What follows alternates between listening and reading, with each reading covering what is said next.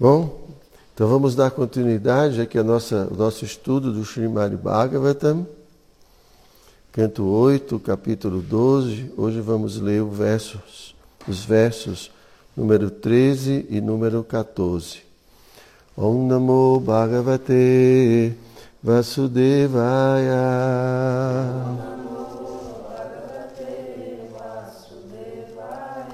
Om Namo Bhagavate Vasudevaya.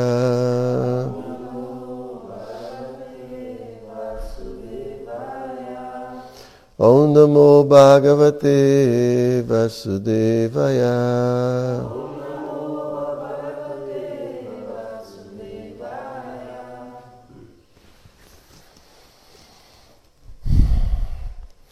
Jena Sanmohita Daitya Paita Shamritam Sura Tadidrikshava Ayata Param Kautuhalam Hinaha.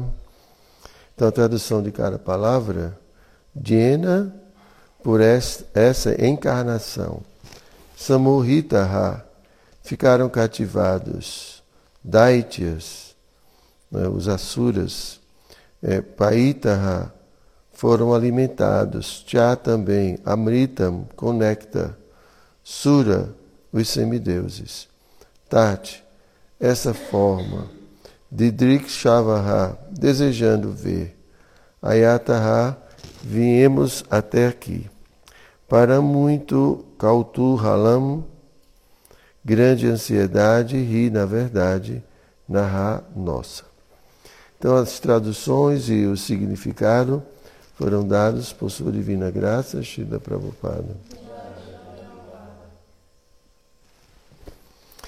Então, a tradução do verso é a seguinte: Meu Senhor, viemos aqui porque desejávamos ver a forma que vossa onipotência mostrou né, aos asuras, que são pessoas de mentalidade demoníaca, para cativá-los completamente e dessa maneira possibilitou aos semideuses beberem o néctar.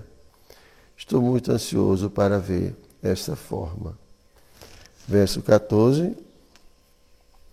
Então Shukadeva Goswami disse: Ao receber este pedido do Senhor Shiva, que porta um tridente em sua mão, o Senhor Vishnu sorriu com grande, desculpa, o Senhor Vishnu sorriu com gravidade e dirigiu ao Senhor Shiva a seguinte resposta.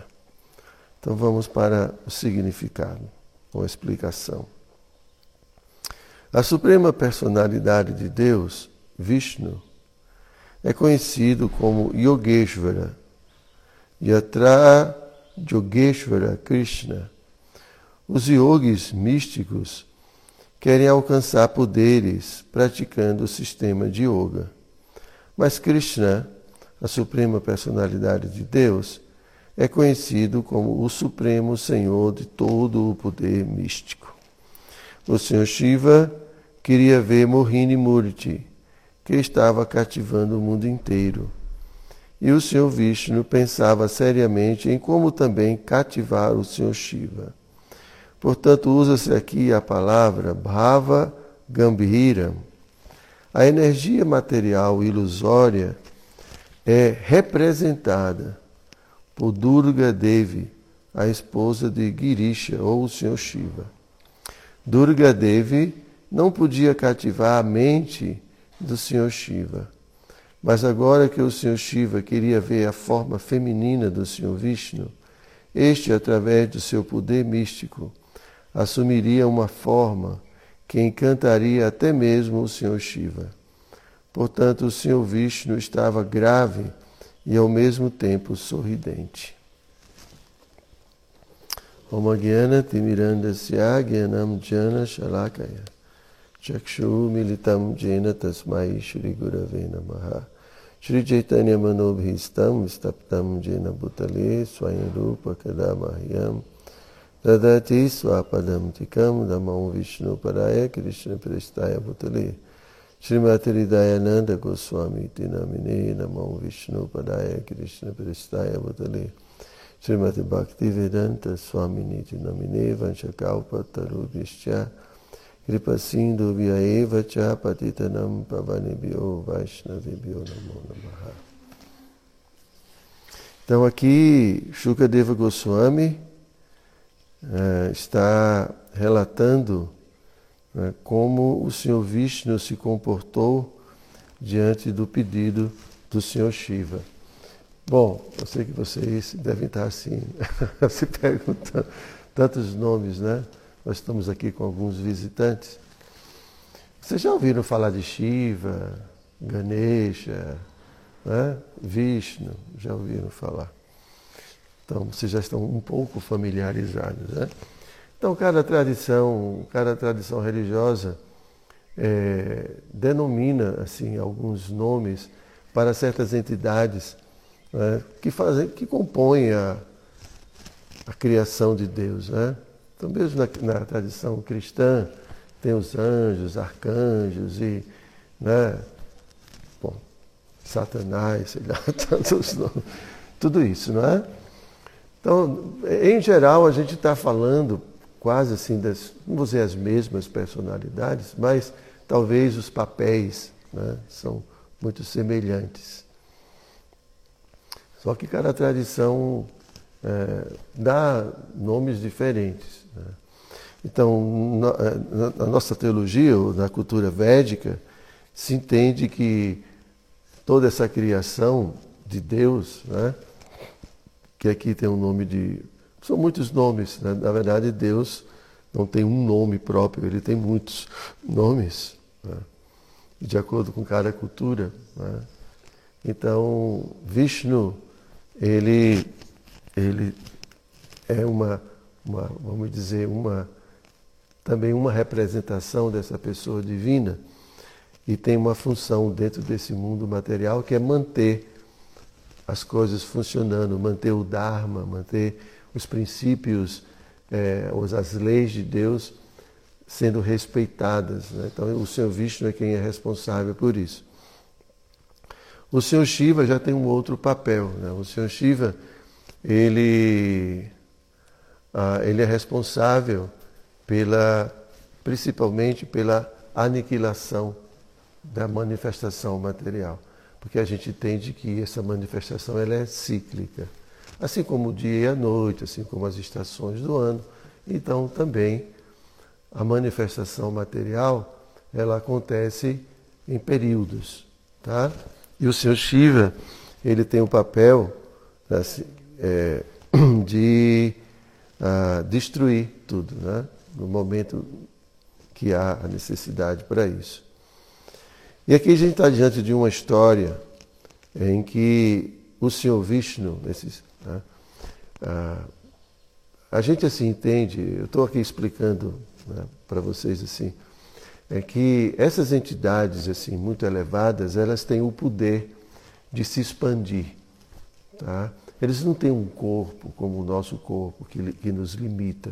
Tá?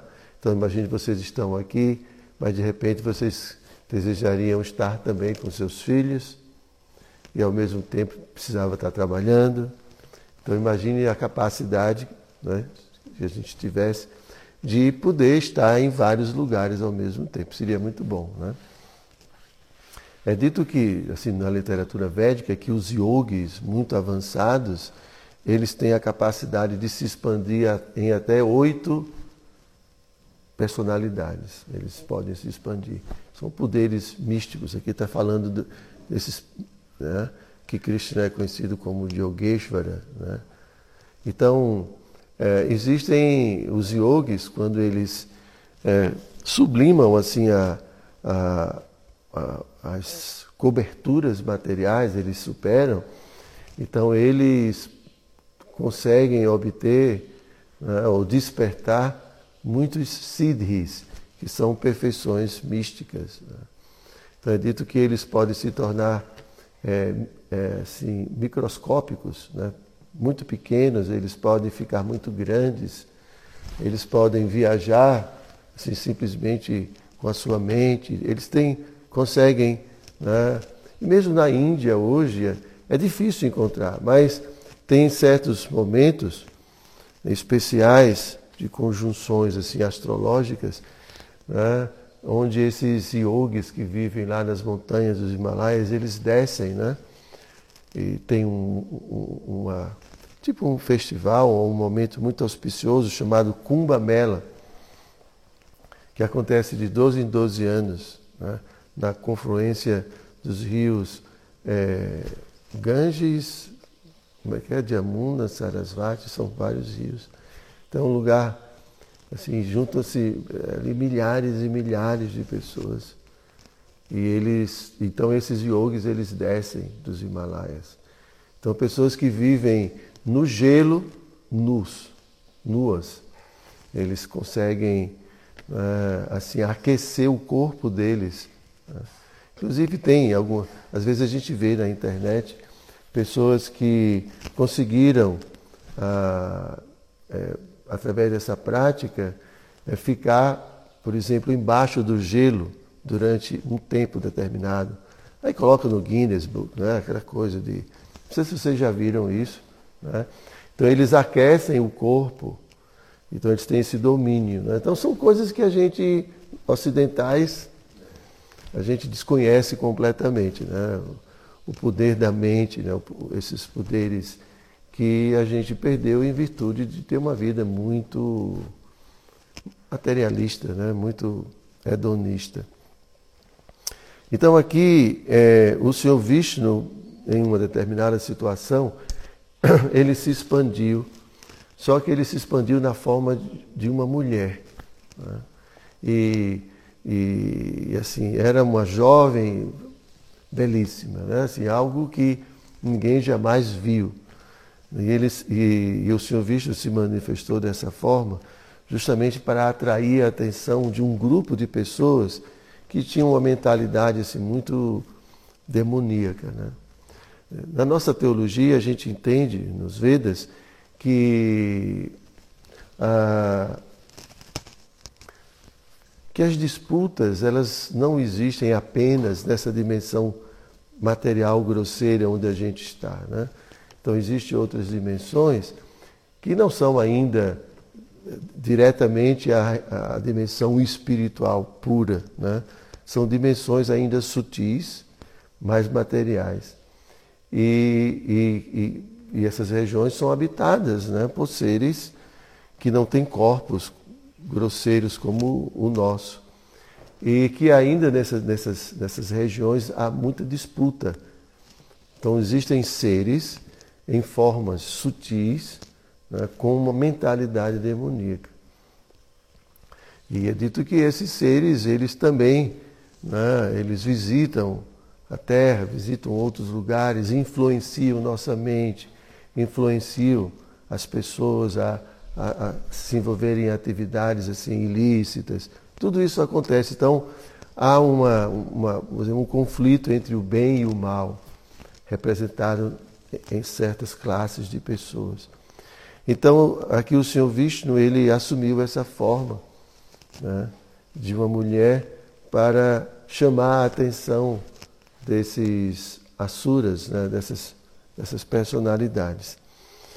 Então, mas essa forma era tão bela, tão atrativa, que o Senhor Shiva, né, ele, apesar de ter visto muitas outras manifestações, né, a gente chama de avatar.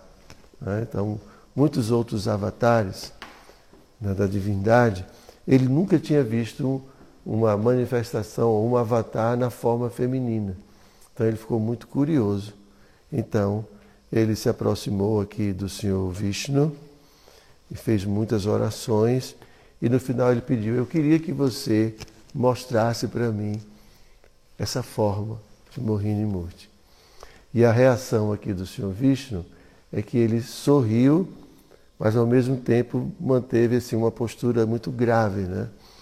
Então aqui Prabhupada está explicando que o Senhor Shiva, ou que o Senhor Vishnu, sabendo né, a intenção, né, a intenção do Senhor Shiva e tudo, ele quis é, a, assim, ele quis, não vou dizer que dar uma lição ao Senhor Shiva, mas ao mesmo tempo mostrar o seu poder, né? no sentido de que, apesar do Senhor Shiva ele ser né, o esposo ou ter como consorte né, Durga, Durga é a é assim a senhora desse mundo material, né? Ela é a representação da energia ilusória. Então, vocês já foram à Índia? Não, né? Então, é, então existe uma simbologia entre o Senhor Shiva e Durga. O Senhor Shiva, ele é tão difícil explicar as coisas, né, para vocês assim, tem muita, muitos detalhes. Mas na Índia é muito comum representar o Senhor Shiva como órgão genital masculino, né? Só que não tem o desenho de um órgão, né? É, um, é uma chama de linga, né? Shiva linga. É, é, é um, é uma coisa assim feita de mármore, normalmente preto, né? E representa o órgão genital e Durga. Então Durga representa o ventre da natureza. Então o Senhor Shiva ele como que fecunda a natureza material, ele faz parte do processo né, de, de trazer as entidades vivas, nós almas, para habitar os corpos materiais. Então, então ela representa, a, vamos dizer, a natureza material. E apesar do Senhor Shiva tê-la como esposa, ele não se afeta pela ilusão da atração física. Né? Porque também ela é muito bela. Né? Então, assim, na cultura védica, né, os yogis, essa cultura da autorrealização, eles valorizam muito né, esse desenvolvimento espiritual, esse desenvolvimento humano na forma de virtudes. E, né? Então, aqui no Ocidente, a gente sabe que essa atração, né? atração física é algo que é muito explorado, né? Então as pessoas sempre se preocupam muito com os aspectos externos e não enfatizam a, o lado interno, né? o lado espiritual mesmo. Né? Então, assim, as pessoas, em geral, se tornam muito superficiais e sempre muito atraídas, né? porque essa atração se dá né, pelo desejo de que a gente tem de desfrutar das coisas. Né? A gente desfruta de coisas, um sorvete, uma pizza, um lugar, e também a gente termina ah, considerando as outras pessoas também como coisas passíveis de serem desfrutadas. É. Existe um termo é, que se usa para isso, é coisificação. É, coisificar, quer dizer, tornar tudo coisas. Então, às vezes, né, devido à nossa natureza assim luxuriosa, ou de, de, de explorar tudo, né, a gente começa a tornar né, não só coisas, mas também pessoas, a gente torna as pessoas coisas que a gente usa, a gente desfruta e depois descarta. Né? Então, é, é, isso é muito comum né, dentro de uma cultura que esquece da realidade espiritual, né, de que somos seres espirituais. Né? Então, a, Devido a isso, né, devido a essa ilusão, porque essa é a principal ilusão, é não nos percebermos como um ser espiritual. Porque está dentro de um corpo, mas como seres espirituais. Né? É, toda tradição assim teísta fala que nós somos uma alma. Existem vários termos, né? mesmo na tradição cristã. Né? fala de alma, fala de espírito como coisas diferentes. Né? Tem alguns falam que espírito é, o é, é a entidade, né? O, nós fora do corpo e a alma já é é o espírito dentro do corpo. Então, são ah, terminologias, né? Mas a ideia de que, a ideia central é que nós não somos daqui, que existe uma dimensão espiritual, de onde é, é a nossa existência definitiva, a nossa existência eterna, e que a gente precisa, de alguma forma, se qualificar para viver nesse lugar, não é que é um lugar eterno. Mais ou menos assim, né? apesar de ter algumas diferenças assim. Né? A gente aceita a reencarnação, outras pessoas não aceitam. Mas no final das contas a gente tem que ir para casa, né? E que aqui não é a casa, seja o céu, seja lá, os nomes que as pessoas deem, nós não somos daqui. Né? E os, as pessoas realmente santas, aquelas pessoas que se desenvolveram de fato espiritualmente, elas tinham desapego da matéria, em qualquer tradição. Né? Porque se você entende que é alma, por que, que você vai enfatizar tanto a matéria? Né? Vai enfatizar tanto os aspectos físicos, os aspectos corpóreos e o prazer, chama o prazer da carne, né? na tradição cristã, o prazer da carne. Então, por quê? Porque a gente não é nada disso. Então, é, ah, então existe essa energia, né? essa, existe uma força que nos, te, nos, que nos tende, né? ou que nos leva a não perceber essa realidade espiritual. É, assim, é, assim como existe a força do atrito, né? quando você empurra uma coisa, existe uma força contrária né? Se, a gente joga uma coisa no chão, pela lei da física, né? vai existir, existe nas superfícies, de acordo com cada superfície, né? uma força que vai é, interagir né? com a superfície desse objeto e vai fazer com que esse objeto ele pare em dado momento. Então a gente chama atrito, né? É uma força contrária ao movimento. É, se não existisse essa força contrária, né? Se você jogasse uma coisa, ele iria indefinidamente né? assim, viajar né? indefinidamente. Mas como tem essa força. Então, da mesma forma, se não existisse uma força contrária à iluminação, se não existisse, todo mundo seria iluminado. Mas é difícil né, a gente se iluminar. Precisa fazer muito esforço para compreender as coisas e principalmente no que se refere né, a, a, a, essa realidade espiritual.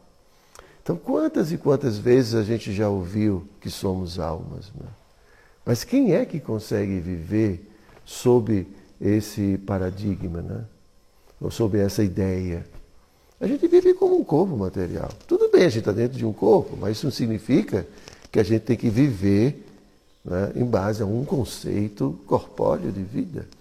Eu estou dentro de um carro, mas isso não significa que eu sou o carro. Eu dirijo o carro para onde eu quero, faço o que eu quero como um motorista.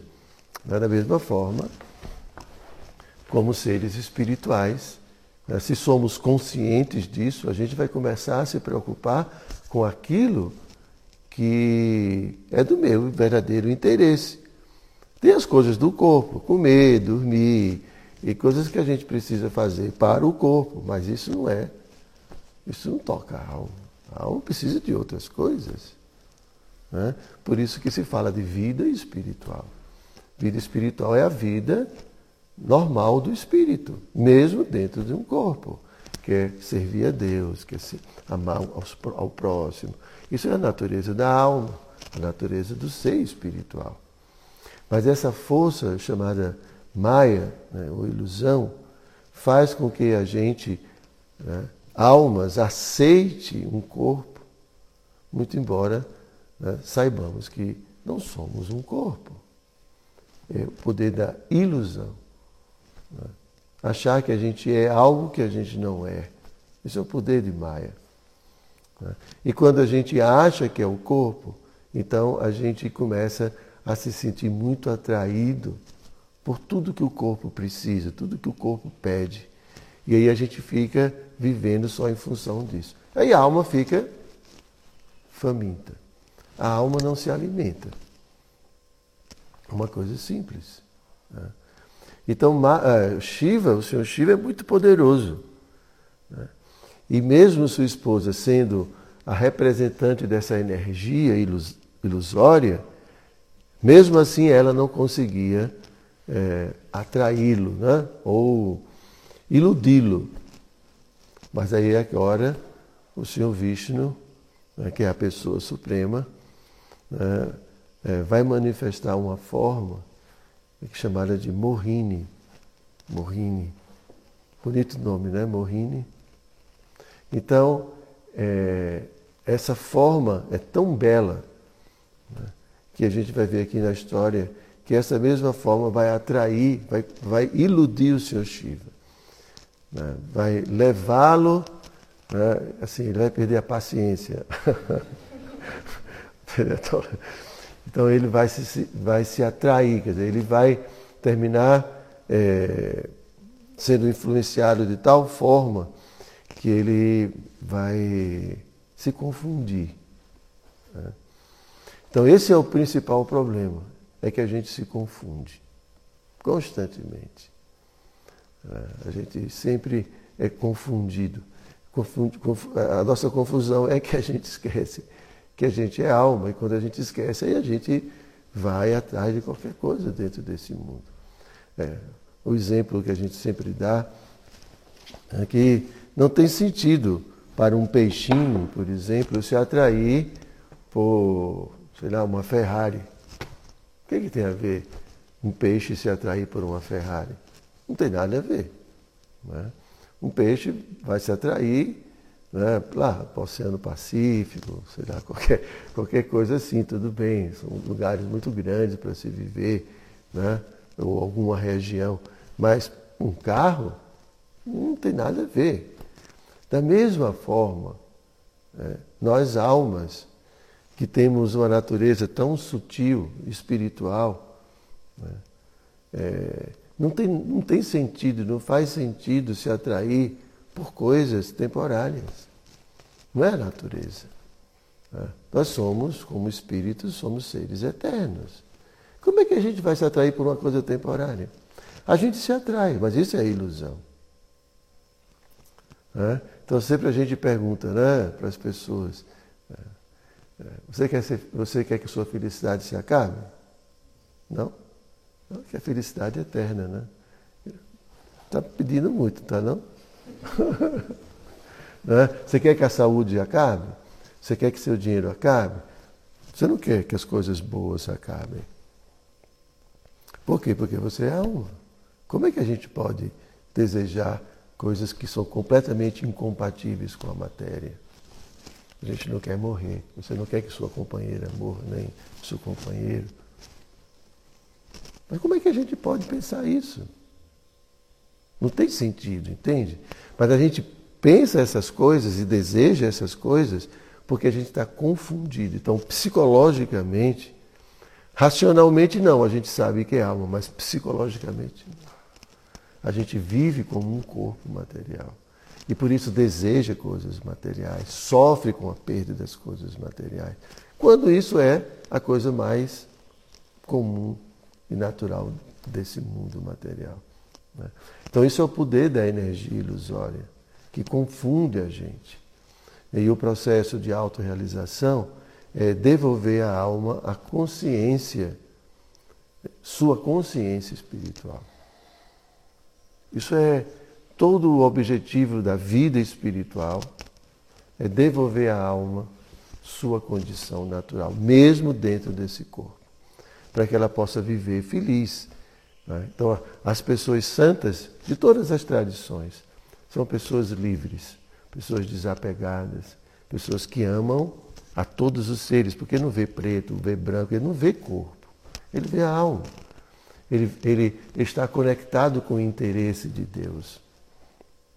Não são mais os seus interesses egoístas, eles estão unidos, é, estão em união, em comunhão com Deus, porque não tem nenhum interesse separado. Então, eles vivem para satisfazer, então, satisfazer Deus. Então, isso é uma pessoa iluminada.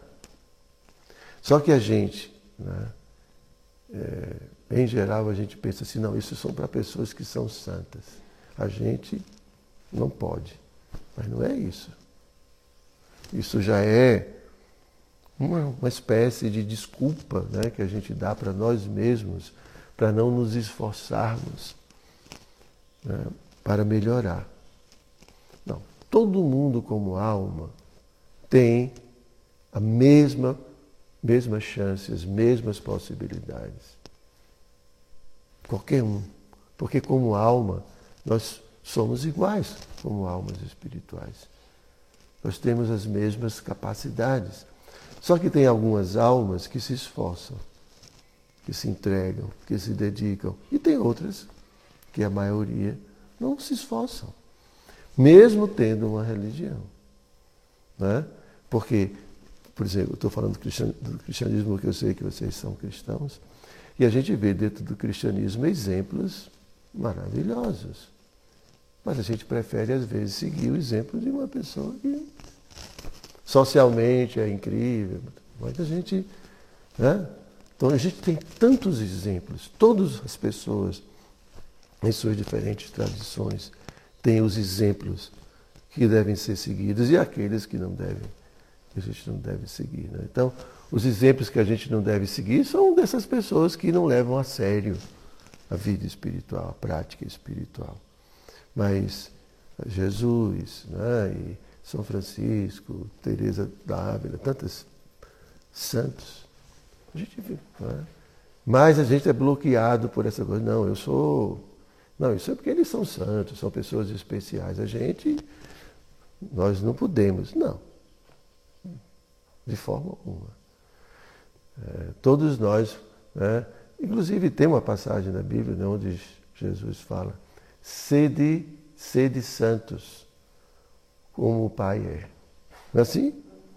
E ele usa o verbo imperativo.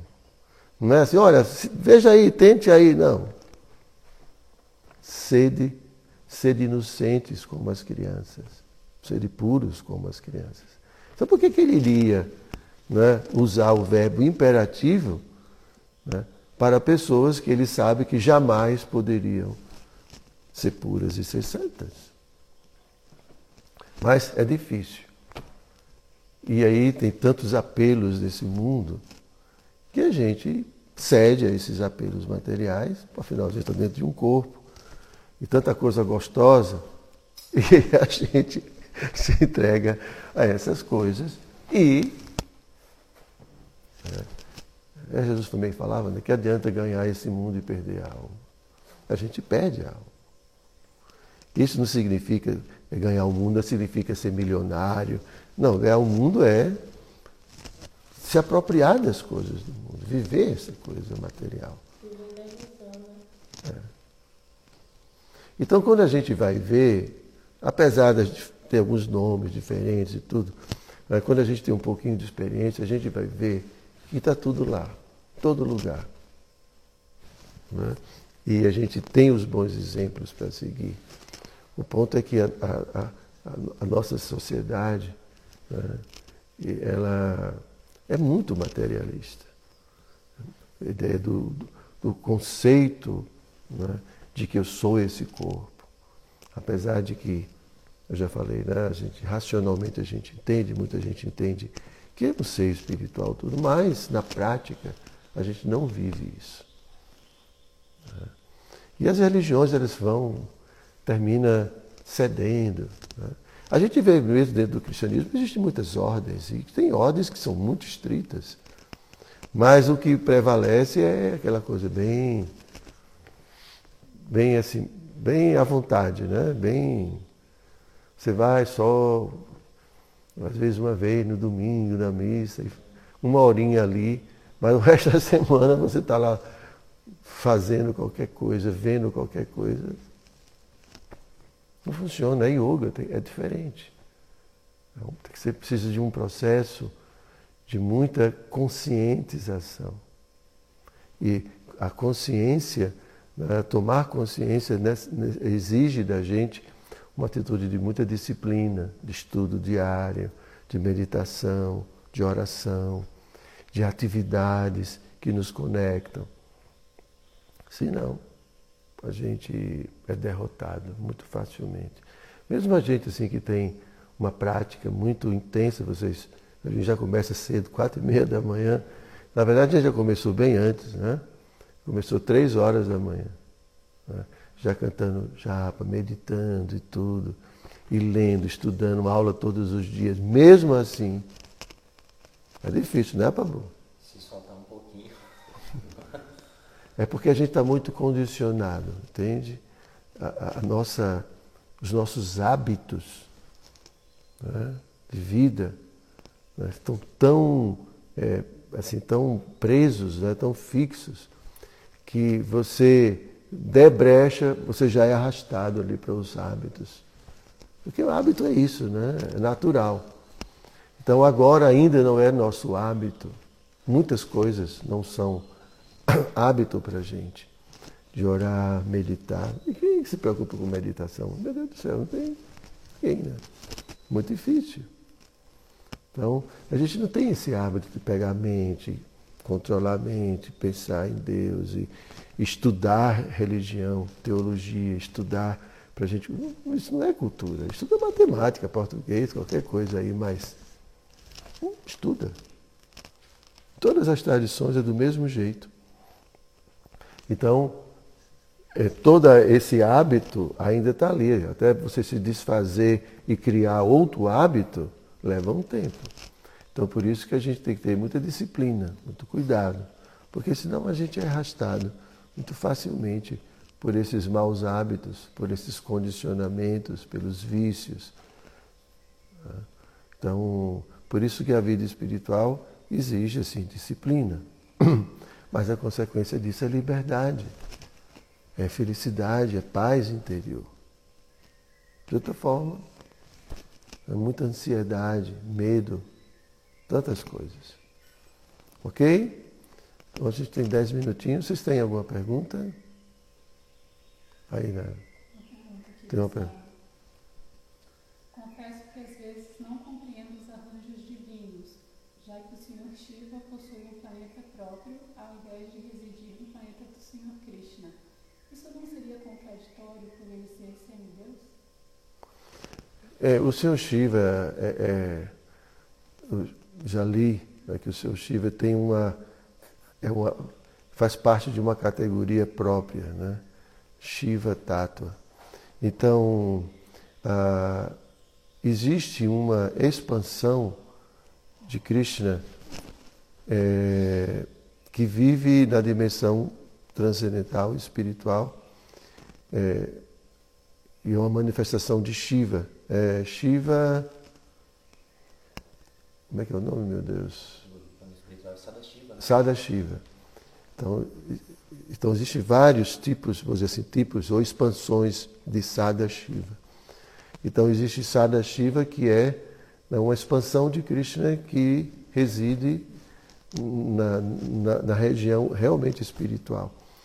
E ele é por isso que, por exemplo, é, Advaita Acharya é dito que ele é uma manifestação combinada de, de, de, de e Mahavishnu. É, porque é esse Sadashiva. Agora, esse Shiva que é responsável, é, que é o Guna Avatar, ele, é, ele vem, nasce do Senhor Brahma. Não é o mesmo Shiva. Né? Então, existem diferentes expansões do Senhor Shiva também. Tá? Então é um tema um pouco complexo esse tema acerca do Senhor Shiva. Ok? Era só isso mesmo? Então, vocês não têm nenhuma pergunta? então, muito obrigado, bom dia para todos, tá? Oi? Ah. porque alguns condicionamentos, apegos são tão difíceis de superar? Porque é, quanto mais tempo a gente está envolvido com um determinado condicionamento, né, quanto mais tempo, mais difícil vai ser da gente se desfazer dele. E também tem alguns condicionamentos que, vamos dizer, são, trazem prazer para a gente. Né? Então, são às vezes condicionamentos que dão sentido à nossa vida. Então, essas coisas, né, às vezes, às vezes não, em geral, são muito difíceis de serem superadas. Né? Imagine a gente está, é, por exemplo, a gente é, é condicionado a dormir tarde todo dia. Se você faz isso durante muitos anos, né, quando você quiser acordar, dormir cedo para acordar cedo, você não consegue. É? e, e pode ser que o hábito, o seu condicionamento de dormir tarde esteja ligado a outras atividades, como festas, como programas de televisão, sei lá, tantas coisas. Então, esse, esse hábito vai ficar mais difícil de você superar porque você é, precisa, você sente a necessidade de ter certos programas, fazer certas coisas, necessidade ainda material. Então, é, é, depende muito do envolvimento né, que esses hábitos é, eles têm na nossa vida, o quanto ele nos envolve, o quanto a gente é, vê sentido nessas coisas. Então, é, a gente se torna muito dependente às vezes desses hábitos. Tem coisas que são mais simples da gente se desfazer, mas tem outras que já são bem mais difíceis em virtude dessas, dessa situação. Do tempo, né? da dependência que a gente tem, do apego que a gente tem a essas coisas. Ok? Então, bom domingo para todos.